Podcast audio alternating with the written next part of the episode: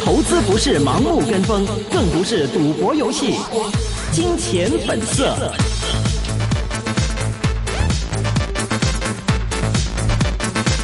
好的，欢迎回来的我们这个第二个半个小时的啊，这个金钱本色环节了。这是一个个人意见节目啊，嘉宾和主持人的意见呢，也只是供大家来参考的。今天是明正和徐阳为大家主持。接下来呢，我们继续请到的嘉宾啊，是一方资本有限公司的高级分析师 Dennis。Dennis，Hello，你好。Hello，Dennis。哎，你好，你好，大家好。嗯，刚刚我们就谈了关于啊，这个 Dennis 有聊有一些这个这个推荐的相关的板块或者是股份啊，尽管说可能估值还是比较偏高，大家还是要小心其中的风险。但是因为他们其实业务量也好，或者市场占有率的话呢，还是比较有竞争力的啊，可以考虑相关的这样的一个产业了。那 Dennis 今天节目当中的话，有哪一些这个想跟我们分享的关于这个呃这个科技啊，或者是互联网方面的一个最新的板块或者是相关的消息呢？嗯，最近呢，最近其实，在港股业绩期，我也跑的比较多的业绩，然后我想大家可能比较关注这个。这个就是五 G 相关的吧，其实我们也挺关注的。是，对对对。前一阵我听了那个铁塔的，就是去了铁塔的那个业绩会。嗯嗯。然后呢，然后呢，今天应该就是在现在这个时刻，应该是中国联通啊，应该公刚刚公布了业绩，然后在那个那个嗯，我我还没来及看，还没来及看啊。对对对对对。呃，但是业绩具体怎么样？其实我们我觉得对五 G 行业来讲，就是。呃，不太重要，重要的就是他们的 capex，就是资本开支，二零一九年的资本开支到底是有多少？是比预期要高还是低？因为在铁塔，铁塔算是，呃，铁塔公司加上三家运营商这四家公司算是比较指标性的一个。铁塔在他们的业绩会里提到的这个五 G 相关的资本开支、资本支出是偏保守的。对我个人觉得偏保守的，因为他们在 IPO 的时候是给到了一个三百四十亿左右的，就是人民币的资本支出。嗯，然后呢，这次他给的全年是三百亿。嗯，他们也提到，董事长也提到了，就是说，呃，不太看得清这个，就是三大运营商那边不太看得清这个五 G 的这个量，所以呢，铁塔也没有说是。太激进的去做这么一个资本支出的一个计划，嗯，所以比三百四十亿的目标要少四十亿，这是第一。第二呢，就是这个中国联通、移动和电信这个他们，呃，具体的资本开支是多少？比如说两千亿，可能两千亿这样一个资本开支，然后这个数额是比较重要的。第一，第二呢是，呃，这个具体怎么分配？因为有一部分是给四 G 的扩容。嗯，我们看，其实现在大家在炒天线也好啊，基站也好，怎么样？嗯，其实有很多大家嘴上说是五 G 相关的东西，但其实你看，呃，这个运营商的采购 tender offer 来看，有很多是四 G 的扩容和这个呃这个加强覆盖。嗯，然后呢，这个，所以我个人觉得这三家公司三大运营商来讲，呃，应该也会比较偏保守，因为从从一个宏观的角度来看，就是五 G 不是一个一开始会很大很大投资或者怎么样的一个一个，跟以前不太一样，嗯，是比较比较比较类似于细水长流。然后这是第一，第二的话呢，他们手上的钱确实也比较紧，在这个一个政策的影响下，又要提速降费，又要呃建设五 G，压力确实也有一些。然后又要保证这个增长，呃，对得起股东，压力确实有一些，所以我个人感觉他们对 capex 的计划，就是资本支出的计划，啊，可能会相对谨慎一点。其实这个从他们过去几个半年报和年报来讲，啊，也都是大概类似这么一个口风，就是说，啊，我们想投啊，但是投多少还要看，因为啊，具体的下游的应用出来的还是比较慢。那你要说是出给手机这样的应用呢，又不让五 G 的网络比四 G 的网络费用要贵，那他们自然就有一些担忧，所以投的可能也稍微慢一点。你要说到用到 IOT 或者车，尤其是汽车来讲，这个短时间内还是看不到类似的。啊，应用智能工厂有一些，但是也不会啊太大的一个贡献。所以在从他们作为一个上市公司的管理人来的角度来看，他们也会有一些担心。嗯啊，所以我觉得，如果这个三家公司，尤其是中国移动给出的资本开支的计划不能令大家满意的话，啊，我觉得可能会对，然后再加上可能近期的减持有一些各种公司的减持有一些。啊，开始了，那可能对大家的信心有一些短期内可能有一些挤压吧。这个，嗯，OK，说到这方面的话，也想关心一下关于国际方面的，啊，就是华为事件方面的。那么最新又说呢，其实呃有一些的报道就呃表示，这个美国方面要求德国不要让中国公司参与五 G 的话呢，华为也表示了，觉得这实在是一个太过分的一个行为。无论这是一个政治事件还是一个经济事件的呢，Dennis 怎么去看这个事态之后的一个发展呢？呃，华为自己，华为公司自己，因为也起诉了美国政府嘛，在他们眼里，这个当然是一个呃不合法的一个政一个政治事件了。他说你，尤其是在，尤其是在那个，比如说在美国国内，美国本土，就是说你没有美国政府，你没有啊，没有调查，没有取证，没有怎么样怎么样，只是直接说我违反安全法，直接说我不能运营商不能用我的东西。嗯，呃，从他们角度来讲，当然这个是他们的这个。这个法律的角度来讲，就觉得有一些有一些不公平嘛，这是第一。第二的话呢，从那个从这个美国的盟友的角度来讲呢，其实我觉得也挺难做的。这些尤其是欧洲盟友，因为大家其实我个人感觉啊，大家其实说欧美欧美习惯上是一个词。嗯。其实呢，欧洲跟美国呢也 也不太一样。其实。嗯嗯。那大家习惯把欧洲当做一个美国的附属品，其实欧洲是一个。一个比较独立的一个一个一个个体，就整体来看是一个比较独立的一个个体。嗯啊，尤其像法国，你想，法国其实也有史以来也就不是太跟着美国走嘛，有时候会跟着美国走，有时候不会跟美美国走。那所以从他们的角度来讲呢，我觉得一方面确实是要承担美国的这个压力，因为要跟美国做生意，在军事上有美国的这个保护。另外一方面呢，啊，法国没有保护了，德国有保护。啊，另外一方面呢，就是从呃真真真正正的这个产品的角度来讲呢，华为还是相对领先的。你看到华为在五 G，呃，其实在以前就过去十几年就慢慢慢慢的积累，嗯，然后到五 G 呢，确实是脱颖而出，特别领先。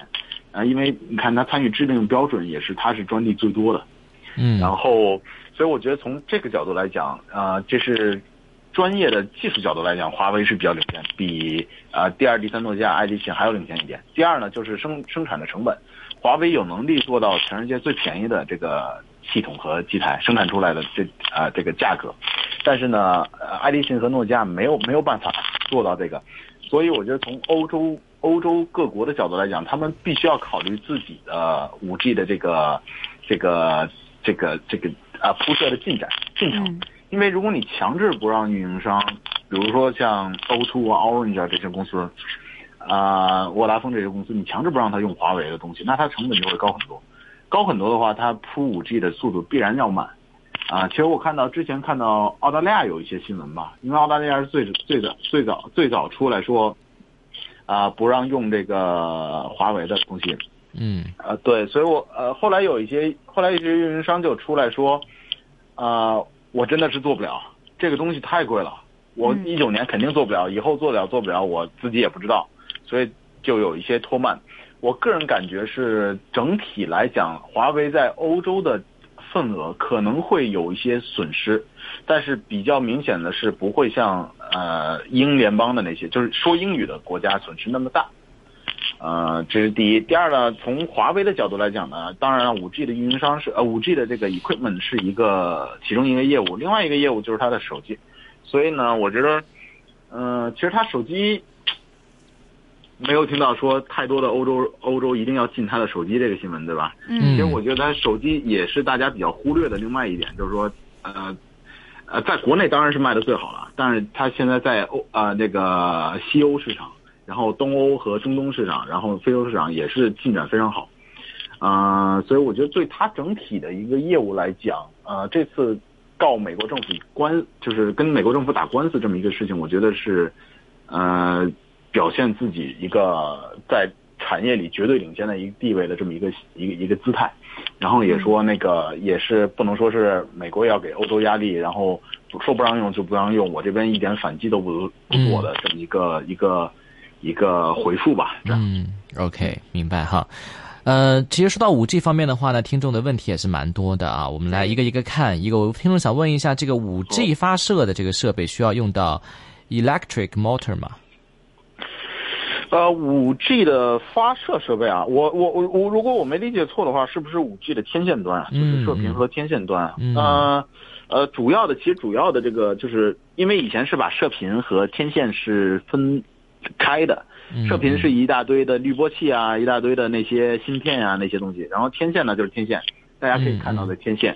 然后呢分开的。当然现在呢，因为这两个以前的这两个部件之间呢是用很多铜线连接。但五 G 的五 G 的时候就不能用很多铜线连接，因为端口实在是太多了。嗯嗯，太多的话就比较的难以连，所以就整合到一起了。那所以现在用的比较多的话，因为接口比较多，所以零部件也会比较多。嗯嗯，天线呀、滤波器啊、振子啊，我不知道这个 electric motor 是不是指的振子？如果是振子的话，就会用到这个振子，就是嗯对信号的导向啊、放大啊有一些这样的作用。嗯，还有一些是开关呀、滤波器啊、一些电路板呀、嗯放大器啊，这些也都会有用到。对，嗯嗯，OK，然后数量数量也会是比较比较多的增长，因为以前是可能四乘四的天线，现在是就是四个接收四个呃发射的这么一个，现在可能最多六十四乘六十四，嗯大家可以算一下这个数量到底有多了多少。对，是，呃，这个听众也问了，这个近期五 G 概念股的这个下跌的话，Dennis 您怎么看啊、呃您觉得会持续吗？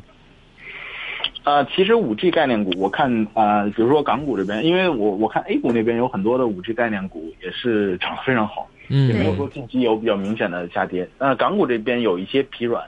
嗯。然后呢，比如说中兴算是就是七六三算七六三算是这个五 G 概念股吧，它也是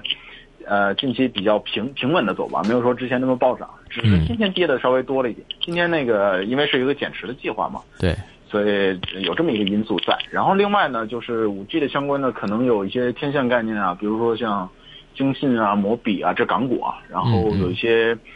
呃，光纤啊，长飞光纤啊，长飞光纤这也是因为这个呃中移动的集采，呃有问题了，嗯所以也是价格和份额都跌了比较多。主要是其实价格跌的是太凶了，从侧面也可以看到，就是说移动确实也想压成本。嗯然后呃，其他的一些，我觉得业务方面来讲，呃，就是天线、天线呀、或者说基站啊这些业务来讲，今天呃，就是今年应该也会慢慢的出来。五 G 的最大的贡献应该也不会发生在今年，就是基站设备。如果有的话呢，可能是下半年甚至四季度才会出来。嗯然后呢，但是现在我觉得，尤其是 A 股带领的这么一个呃这个炒作的情绪氛围，还是嗯，我个人感觉还是没有消散的。嗯，所以大家可以看情况去判断。但是你说像之前，呃，这个就是一波上涨，没有什么回调的情况下，现在可以嗯很明显看到这个波动比较、比较大了，所以大家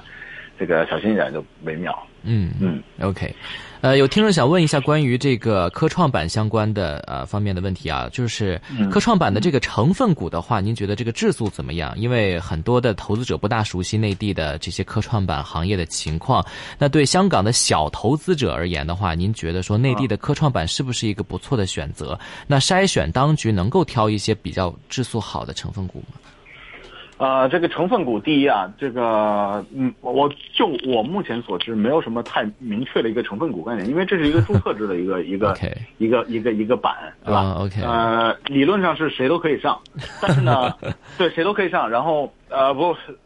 呃对对对，是谁都可以上，类似于香港这样的，你上了，然后做好披露，然后你投资人愿意买就买，不愿意买你就发不出去 IPO 呗，你就上不了，嗯大概是是这么一个过程。但是据我所了解的，有一些一开，因为一开始其实国家和政府其实还是一定要保证一开始上的这个公司质量相相对好一点嘛。嗯据我据我个人了解，在呃芯片相关的领域是有一部分的公司还是可以的，是有嗯具有一定的科研和生产实力的。嗯啊、我了解一些上海当地的没有上市的公司啊，就是也也还是可以的，做的你当然你要跟国际比来讲，最顶尖的同行比来讲，还是可能有一些差距。嗯但是就国内的这个这个这个同行来讲，还呃确实比较领先。嗯我只能说是从我看到的一部分来讲啊。OK，呃然，后呢，嗯，首批上市的会是一些有没有知名的一些企业？你觉得？呃，有啊有啊有啊，可嗯能一些类似于嗯中微半导体啊，上海上海一些华啊啊，是不是类似于华大还是怎么样的一些半导体公司会上的比较，会会有一些类似的公司啦，类似的公司上，那也是都是在半导体行业里比较比较知名的一些公司，对，嗯嗯，可能会上，可能会上，我听到的是不一定是最终、最终不一定是上，嗯。嗯明白哈。呃，有听众想问一下，这个阿里巴巴啊，您觉得可以长线买入吗？它跟亚马逊什么时候呃可以等候？什么时候以及讯息情况下，你觉得会是买入的一个好机会？它跟亚马逊，呃，这块我没听太懂。他自己的情况，自己的情况，我觉得，呃，就他最近披露的数据来讲，还是比大家想象的要好一点。就是国内的国内的这个这个，呃，就是网络的销售的一个情况。嗯，它其实是这样的，因为它因为国内的现在几个电商啊，呃，阿里巴巴也好，京东也好，拼多多也好，主要是这些嘛。然后现在比较可以明显看到的一个趋势就是拼多多做的蛮好的。拼多多是有一个那个以前，对对对对，以前是大家觉得它是一个非常 low 的一个东西，然后现在呢，它 对对对，嗯，讲 low，然后什么弄一些山寨的品牌，山寨比较多一点，对对对，好像，对对对，然后就是 low，然后然后对标的是一开始的淘宝嘛，最开始的淘宝，然后呢，现在也有一些有一些进展，就是说它在一一二线城市有一些进展，一二线城市的可能是五六十岁的这么一个年龄层的人里面。呃，有一些进展，然后慢慢的，我觉得可能就慢慢的往下渗透到年轻人了，就是一二线城市的年轻人可能有机会也会用，所以这是一个新的增长点。然后从阿里巴巴角度来看，我觉得从就是因为对标是淘宝嘛，淘宝没有办法击败这个阿里巴巴嘛，嗯，呃，击败这个这个这个拼多多嘛，所以淘宝也就不搞拼拼多多了啊，呃，淘宝和天猫也就不搞拼多多了，去搞谁呢？去搞那个京东。所以京东也就非常惨。所以过去几年大家可以看到，本来是京东想上想上第三方这个服装啊或者怎么样，就不干少一点自营，但是最后没有办法，阿里巴巴实力实在太强了，你京东干不起来。所以我觉得京东在阿里巴巴和拼多多这么两个强敌的夹击下，现在过的日子不是过得太好啊。所以从这这个这个竞争的角度来讲，我觉得啊阿里巴巴还是比较有优势的。嗯，另外一个就是中国的这个云业务的发展啊，其实你别看现在已经发展很快了，然后也别看它是那个呃这个第一的市场份额，第二是腾讯嘛，但是这个市场还是比较，你可以对比同期的美国市场，还是有十倍以上的一个一个一个规模的差距。这个市场是另外一个比较好发展的市场，所以从业务的角度来讲，我觉得阿里巴巴这两个这两块的业务的稳定度和增长点还是比较清晰的，比较清晰的。那具体就是估值，这一轮炒 A 股和港股的情况下，也也把那个美国的中概股也带的比较多嘛，嗯，所以可能也是稍微的，就是这个趋势是这个怎么讲，就是类似于 A 股和港股的这么一个趋势了，所以我觉得。我只能说单单纯从业务角度来讲，我个人是有一定信心的。对，嗯，明白哈。呃，您觉得这个美股科技板块的话，有听众问啊，这个会有还还有前景怎么样？会有深度的调整的情况出现吗？美股科技板块，嗯，对，美股科技板块现在我看到的是，就是从氛围的角度来讲。然后，其实我个人也是有一点奇怪，尤其是一月份纳斯达克涨得那么猛，在十呃去年十月和十二月下跌的百分之十的情况下，每个月都跌百分之十的情况下，一月回调这么旺，然后主要的因素就是那个贸易战缓和也好，然后美联储从鹰变鸽也好，那这个这个东西呢，大家预期已经已经在了，就已经说，呃，已经没有什么再新的预期了，嗯，对吧？对，呃，除除非你说预期美联储在在降息。就不光是不加息了，开始降息了。那当然这是一个一个一个 surprise 了。但是从从其他的角度来讲，我觉得，嗯，可能慢慢的大家会回归，因为一月份一一二月份是一个比较的一个一个情绪的提升啊，估值估值的修复也好，情绪提升也好，你怎么叫它都可以。然后慢慢的到一季度的业绩出来之后呢，可能大家会更更。偏向于就是更 fundamental 一点吧，基本面一点吧，因为我个我从我个人角度来看啊，就做了一些 channel check，嗯，呃，手机和汽车的这么一个销量，全球来讲也好，中国来讲也好，也是暂时还没有看到太好的恢复。手机还稍微可能手机还稍微好一点，我听说三月份有一些拉货，就是订单出的会。呃，可能是稍微有些改善，嗯，但是呢，整体来看，我看从芯片的角度来看，嗯，好转的迹象不明显，还是处在一个清库存、去库存的这么一个阶段。所以我个人认为，一季度可能从业绩角度来讲，这些芯片公司可能会有一定压力。我个人感觉啊，可能会有一定压力。嗯，明白哈。呃，听众问一下呢，这个他之前这个不清楚，二零一三年威盟集团这次可不可以讲一些威盟集团的商业模式？哦，威盟啊，威盟也是，哎、也是刚上市的那个，对，嗯。它是其实是那个大家之前有一个公司上市了，有赞啊、嗯大家会对比它跟有赞，其实有一些相像了，相像了，就是 SaaS 的那个商业模型，嗯。呃，就是威盟自己本身呢是有两个业务嘛，第一个是 SaaS，占它可能呃不到一半，然后另外一个就是精准营销是占它超过一半。嗯。它主要的收入来源不是收入，就是盈利来，盈利来源啊，来来自于这个精准营销。那具体就是它是腾讯系的嘛，左边于手握着非常好的这个流量，就是用户，然后右边呢是一些中小企业，一些线上线下的中小企业呢想要打广告，嗯然后呢，这个微盟就帮助这些企业去在微信的朋友圈里也好，然后公众号里也好，文章里面也好，去呃做广告。这第一，第二个就是这个所谓的 SaaS 这么一个模，这么一个就是这么一个这个模型，就是说它有一些是，比如说呃，有个中小企业线下的，比如说我现在线下有个奶茶店，我想开一个线上的门店，啊，呃，线上的嗯物流我也不会做啊，设计我也不会做。然后推广我也不会做，有一些会员客户管理我也不会做，然后呢就会请威盟，那威盟你来帮我做这些吧，这么一套东西，嗯它主要是这么一个一个业务。从这个业务来讲，我看规模就是整体整体的，就是整体市场的规模是增长的蛮快的，尤其是微信的这么一个。呃，就是腾讯系的微信的这么一个一个一个增长速度是比整个市场还要快的，这是第一。第二呢，就是这个这个行业竞争是比较的分散的，就是在这个中小企业的这开店的类似于这种的呃 SaaS 里面，这个份份额还是非常散的。我看第一可能就是微盟，第二可能就是有赞，但是份市场份额可能也就十啊八呀这样也不多，所以我觉得也是比较比较有意思的一个市场吧。我个人觉得啊，明白哈，当然这块儿这个 SaaS 这块儿它还是亏损的，嗯主要是靠那个精准营销的那块儿去赚钱啊，就是做广告的那块儿来赚钱，明白。补贴补贴这块儿相当于这么一个、哦一个概念吧。嗯嗯嗯嗯嗯。